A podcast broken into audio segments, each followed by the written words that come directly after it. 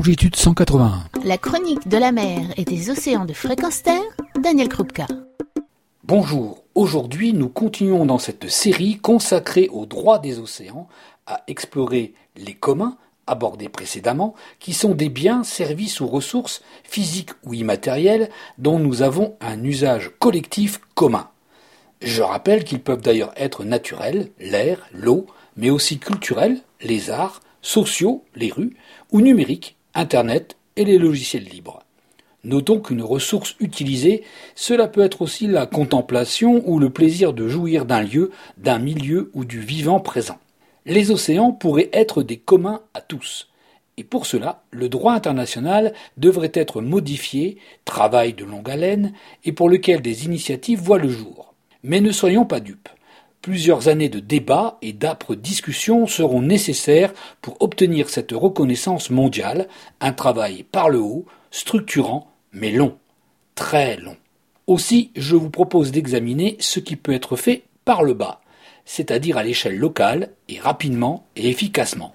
Comment considérer par exemple un morceau de bande côtière, un morceau de mer ou encore un parc de vélo en libre service et le gérer comme un commun, en évitant l'échec? Car l'échec, c'est ce que l'on nomme la tragédie des communs, c'est-à-dire, faute de règles, une utilisation commune par des usagers ou, premier arrivé, premier servi, ou l'exploitation aux dépens des autres, amène le commun, ressource ou service, à s'épuiser. Par exemple, sur une portion de mer, ne plus pouvoir pêcher, ou sur un parc de deux roues, n'avoir que des vélos vandalisés. La science s'est penchée sur le sujet. Elinor Ostrom, prix Nobel d'économie en 2009, a démontré que de nombreux communs ont été gérés durablement, à condition que des règles strictes soient dictées et respectées et que des sanctions soient données en cas d'absence de coopération, même si ces sanctions sont faibles. En fait, Elinor Ostrom avance que le plus souvent, chacun tend à respecter l'intérêt de la communauté avant le sien. Étonnant? Eh bien, pas tant que cela les sciences cognitives nous apportent quelques réponses. Tout d'abord, prendre soin de communs partagés, cela favorise la survie de nos gènes. Oui, car partager, c'est un mécanisme qui donne tout simplement bonne réputation. Et si j'ai une bonne réputation, je serai choisi comme partenaire et j'en tirerai des bénéfices sociaux. Plus je coopère, plus à long terme je suis gagnant. Et ceci se vérifie. Quand on vit en petits groupes, ceux qui sont favorisés sont ceux qui sont les mieux acceptés par les autres, c'est-à-dire ceux qui ont une bonne réputation, ceux qui coopèrent, ceux qui partagent. D'ailleurs, si dans un groupe vous refusez de coopérer, le souvenir du refus va engendrer des conséquences fâcheuses et cela va vous coûter d'une façon ou d'une autre. On parle alors de coût social. Et les nouvelles façons de consommer ou de proposer des nouveaux services de partage ne s'y sont pas trompées. Les Blablacar, Airbnb et autres services de partage ont tous mis un système de réputation en place sous forme de notation, de commentaires ou d'avis sur les utilisateurs du service. D'autant qu'au départ, personne ne se connaît, que le service s'adresse à un individu anonyme. Connaissant la présence du système d'avis, oser vandaliser un appartement ou une voiture devient plus difficile, car cela sera connu dans la communauté, excluant de fait l'usager la réputation en pâtit et lui devient difficile de réutiliser le service proposé. C'est d'ailleurs ce qui a manqué aux Vélib et autres parcs de deux roues. Les mauvais usagers ne sont pas démasqués et sanctionnés. Cela crée un déficit de confiance.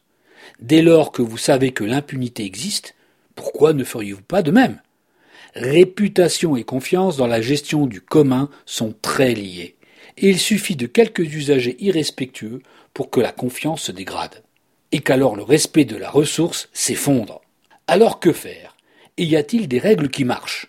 Oui, quelques règles générales, simples et de bon sens, des principes d'organisation, qui sont d'ailleurs les conclusions des recherches d'Elinor Ostrom sur les biens communs. La première règle, c'est d'avoir un objectif commun. Cela paraît évident, mais ça va mieux en le disant et en le faisant. Et ceci pour tous les usagers d'un bien commun. Ensuite, il faut instaurer la sécurité, c'est-à-dire assurer à tous les mêmes règles claires de fonctionnement qui soient déterminées par ces mêmes usagers. Il faut également instaurer l'équité, qui permet d'éviter les sentiments d'injustice ou les comportements antisociaux, non seulement dans l'accès à la ressource, mais aussi y compris par la mise en place de surveillance et de sanctions proportionnées. Enfin, il faut créer un climat de confiance entre les utilisateurs ou usufruitiers du bien commun. Tout cela doit créer une réciprocité généralisée, une entraide réciproque des bénéficiaires du commun. Bien sûr, il faut tenir compte des limites de ressources, de celles entre usagers et non usagers, des conditions locales, des bénéfices tirés. Je reviendrai sur des applications concrètes mises en place par des pêcheries, notamment qui illustrent les principes décrits précédemment. Y a-t-il des exemples de communs qui soient gérés durablement? Oui. Les principes que j'ai évoqués sont valides pour tous les types de ressources. Ce qui change dans les applications, ce sont les raisons et les manières de mettre en œuvre. Ainsi, les pêcheries, les pâturages, l'irrigation ou les forêts sont par le monde gérés avec un succès proportionnel à la mise en place des principes que j'ai évoqués. Il est d'ailleurs très intéressant de rapprocher ces principes de la réalité et de voir comment, dans les faits, ils sont mis en œuvre pour créer une relation respectueuse, coopérative, pro-sociale c'est-à-dire que la mise en œuvre réussisse malgré la compétition, le milieu économique ou politique environnant, ou l'incertitude sur le futur. En attendant une prochaine chronique pour aller plus loin, je vous propose de réfléchir à ces principes en prenant pour exemple vos relations de voisinage, l'éducation ou les groupes de travaux, associations, entreprises dont vous faites partie. Pas simple, c'est sûr, car bâtir la confiance, le sens du commun, la réciprocité, l'équité est beaucoup plus long que de les détruire. C'est aussi pour cela que des normes sociales ou culturelles, une confiance établie entre usagers, une confiance dans un futur sont des bases essentielles pour créer les conditions de gestion d'un bien commun. Retrouvez et podcastez cette chronique sur notre site fréquenceterre.com.